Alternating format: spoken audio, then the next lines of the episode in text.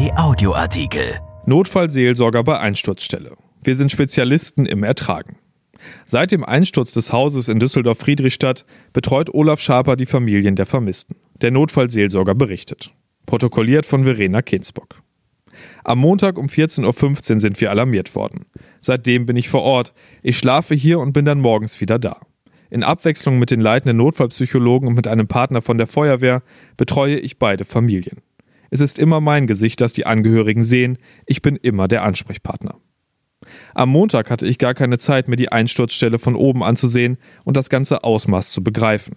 Wir wussten nur, vier Stockwerke sind eingestürzt, es war kein Attentat und es hat keine Explosion gegeben. Aber dann bin ich schnell in den Einsatz gerutscht, weil der Überlebende waren ganz verstaubt. Wir fragten nichts, um ein Trauma nicht zu aktivieren. Aber sie haben von sich aus erzählt, wie ein Kollege in die falsche Richtung gelaufen ist. Da wussten wir, es wird eine Person vermisst.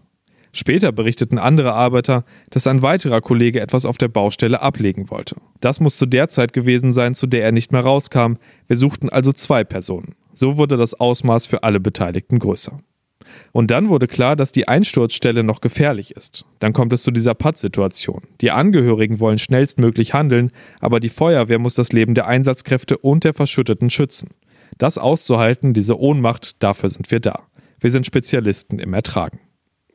Wir mussten auch deeskalieren, weil die Angehörigen das Gefühl hatten, dass nichts passiert. Es gab einen Angehörigen, der sagte, ich hole jetzt meine Leute, wir gehen da rein und holen unseren Freund raus, ihr kriegt es ja nicht hin. Polizei und Feuerwehr verbieten das natürlich. Dann werden die Leute wütend. Wir sind stolz, dass wir durch die Aufklärung deeskalieren konnten. Damit die Angehörigen verstehen, warum das alles so lange dauert. Und sie wissen auch, dass wir eigentlich auf ihrer Seite sind. Aber ob Freund oder Feind, das wechselt. Das muss man als Notfallseelsorger ertragen. Bis Mittwoch konnten wir mit den Angehörigen die Unglücksstelle nicht besichtigen. Erst heute haben wir zum ersten Mal vom Parkdeck auf das eingestürzte Haus geschaut. Wir schauen auf Steine. Sie sagen, da ist mein Mann drin. Das zerreißt einen. Aber die Angehörigen haben sich das gewünscht, das haben wir geklärt und begleitet. Unsere Profession ist, das schwere Ertragen helfen und sie nicht alleine lassen. Im Grunde sind wir ihr Schatten, immer bei ihnen. Trauern konnten die Angehörigen noch nicht, weil sie gehofft haben, dass da jemand lebend rauskommt. Sie haben sich dieses Gefühl nicht erlaubt. Wenn wir nach einem Verkehrsunfall eine Todesnachricht übermitteln, ist das auch grausam. Doch hier ist alles in die Länge gezogen wie ein Kaugummi. Die Familien haben sich an jedes Detail geklammert. Die Hoffnung war schon fast unerträglich, wenn man die Baustelle sieht, auf der Tonnen aufeinandergefallen sind. In einem Erdbebengebiet in der Türkei hat man ein Baby gefunden, das nach drei Tagen noch lebte. Solche Hoffnungen werden dann ausgepackt. Wir haben es hier auch mit Psychotrauma und Schock zu tun. Wenn man mehr erlebt, als man verkraften kann, dann schiebt man das weg. Wir können schlimmste Dinge verdrängen, das ist ein Phänomen. Das haben wir als Notfallseelsorger auch zu akzeptieren, aber irgendwann kommt die Aufklärung.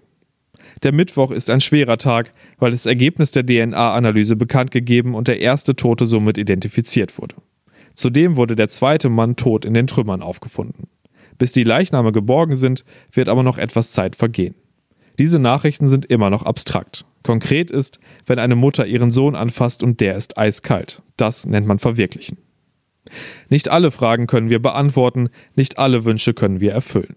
Manchmal haben wir die Angehörigen beruhigt, mal waren sie depressiv, am nächsten Morgen waren sie wieder wütend und fordernd. Das ist wie ein Wasserglas, das man schüttelt, alle Schwebeteilchen sind da in Bewegung. Weil ich diese Emotionen aufnehme, ist es, als hätte ich ihren Mann dahin geschubst. Das arbeiten die Familien auch an uns ab, dafür sind wir da. Auch mit den Bauarbeitern haben wir anfangs gesprochen. Die haben das Unglück mit eigenen Augen gesehen, da war Staub ohne Ende und sie haben das Gefühl, wir haben überlebt. Die Überlebenden dürfen und wollen gerade auch keinen Fuß hierhin setzen. Und jetzt hat die Angehörigenbetreuung Priorität.